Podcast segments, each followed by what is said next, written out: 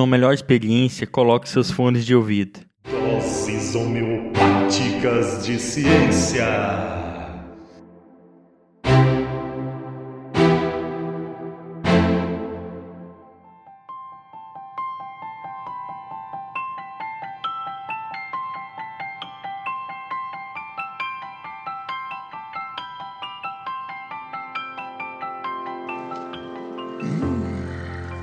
Skywalker.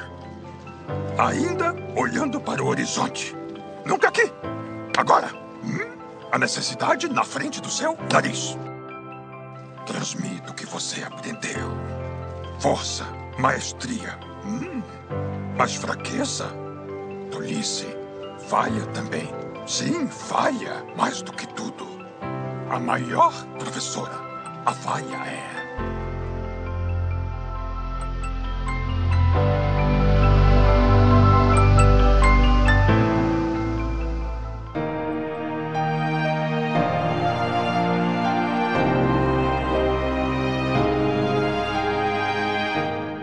A ciência surgiu como esse corpo de conhecimentos organizados recentemente na história da humanidade.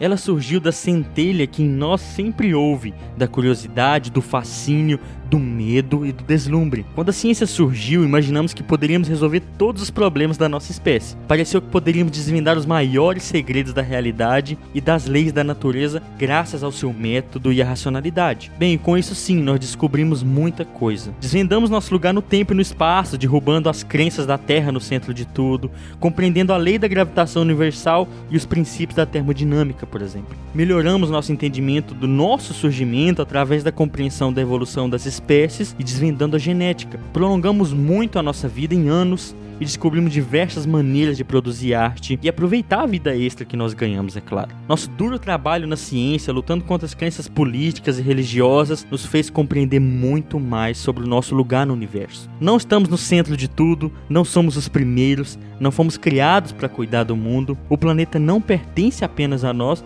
e as coisas que nos cercam são mais complexas que a maioria dos nossos ancestrais poderiam imaginar. Por séculos a ciência avançou e prosperou e ainda avança. Mas essa excitação da descoberta, nosso olhar para o futuro, nos cegou para o que acontecia ao nosso lado. Achamos que poderíamos resolver tudo. Achamos que nós não íamos sentir medo, que nós não íamos falhar, mas nós falhamos. É, nós falhamos.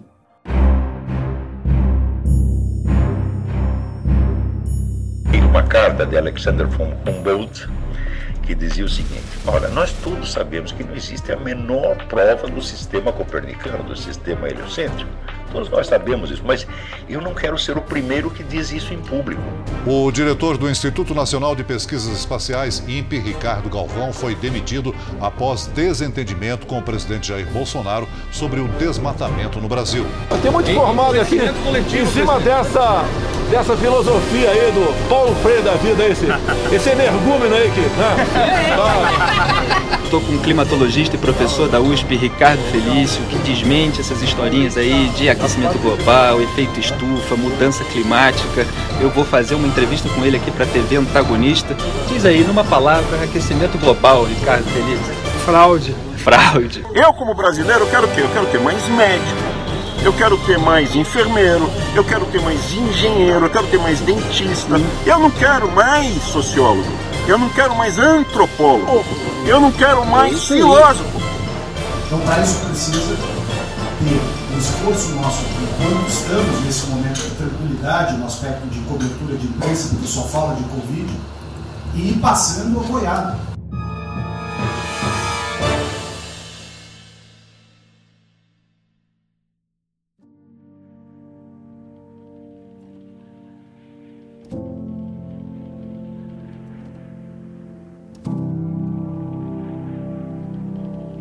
O que acontece é que o ego da nossa espécie cresceu demais. Ficamos confiantes na nossa economia e nós, cientistas, nos fechamos nas quatro paredes das nossas salas, debates, congressos e laboratórios. Ficamos muitas vezes inertes aos usos perversos da ciência que produzimos em tecnologias para lucrar, matar, enganar e deformar o mundo à nossa volta para interesses individuais e a curto prazo.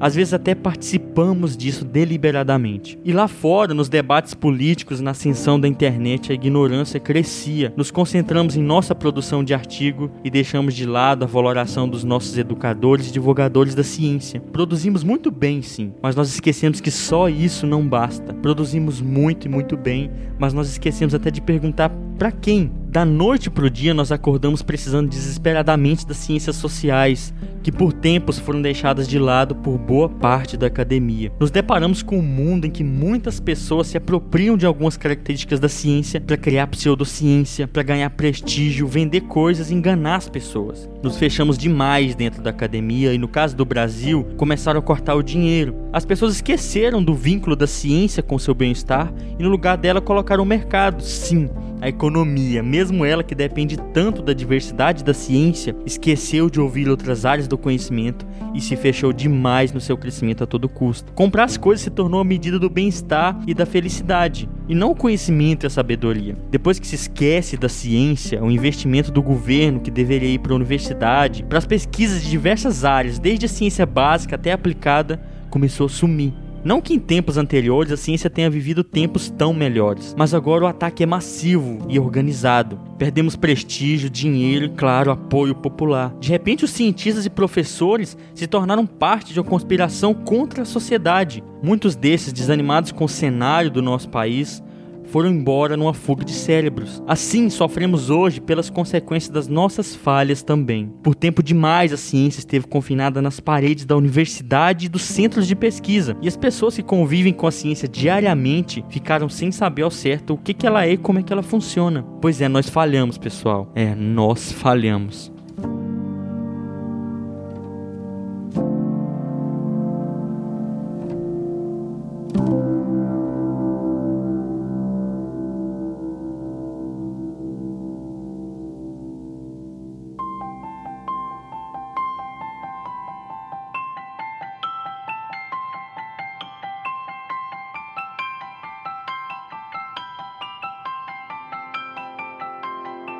Mas como foi dito na frase do começo desse episódio, o erro pode ser sim um grande professor. E bem, nós poderíamos muito bem esconder todos os nossos defeitos e os nossos problemas que eu citei até aqui jogar tudo para debaixo do pano, todos esses erros que nós cometemos. Mas como sempre dizemos no Cinecast, a ciência precisa falar dos seus erros, precisa se expor para corrigir e melhorar, como na atual conjuntura do Covid, em que cientistas e revistas científicas inteiras se retratam pelos seus erros, ao contrário do atual governo brasileiro, que em meio a tanto caos ainda tenta esconder informações do povo. A ciência não pertence a nenhum de nós, assim como esse planeta. Imerso na nossa arrogância, nós esquecemos que todos, a sua tia que mora no interior, o pobre, o branco, o preto, a mulher, o doutor, o analfabeto, todos são parte da ciência, direta ou indiretamente.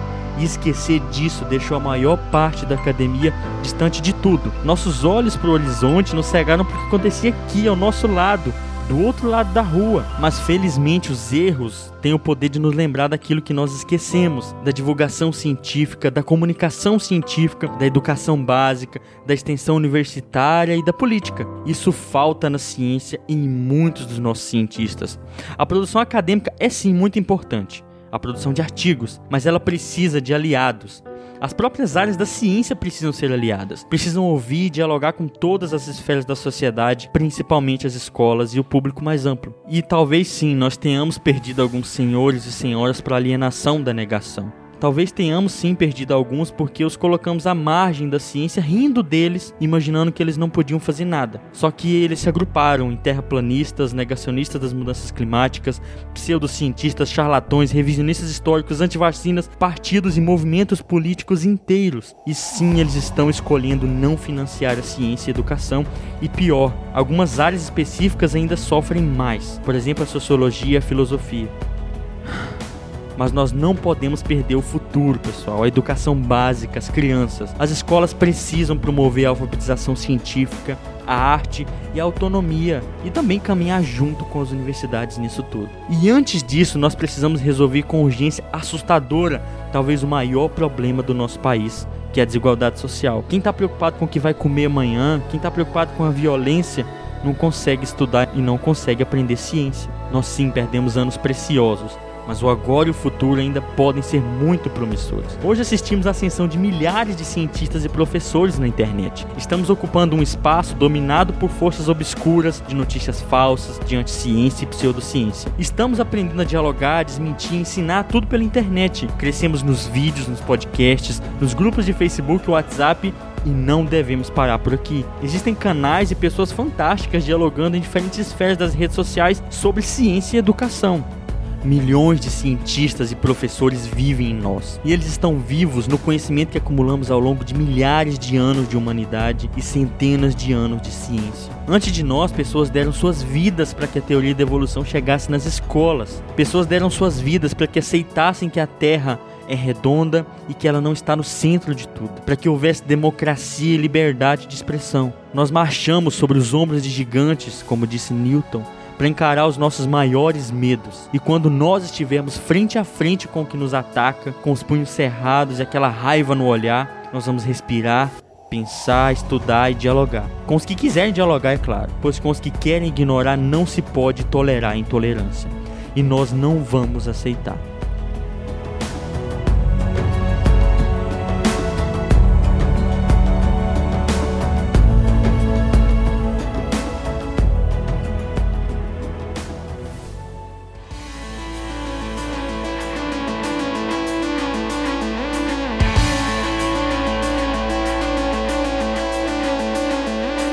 Muito obrigado a quem ficou até o final desse episódio. Se você quiser conferir mais conteúdo do Ensinecast, nos siga no Twitter, no Instagram e no Facebook. Muito obrigado a quem tem nos acompanhado por lá, dialogado com a gente, compartilhado conteúdo sobre ciência e educação para um Brasil que precisa tanto. E muito obrigado a quem participa do grupo do WhatsApp e tem participado de debates fantásticos por lá. Se você quiser participar do grupo do WhatsApp, nos envie uma mensagem nas nossas redes sociais que nós te inserimos no grupo. Se você discordou de alguma coisa que eu disse aqui ou tem sugestões e comentários, nos envie uma mensagem nas nossas redes sociais ou no nosso e-mail no cinecast.gmail.com. Como toda construção científica e social, a discordância e os erros são essenciais para o nosso crescimento. Muito obrigado, pessoal, e até o próximo DHC do Ensinecast.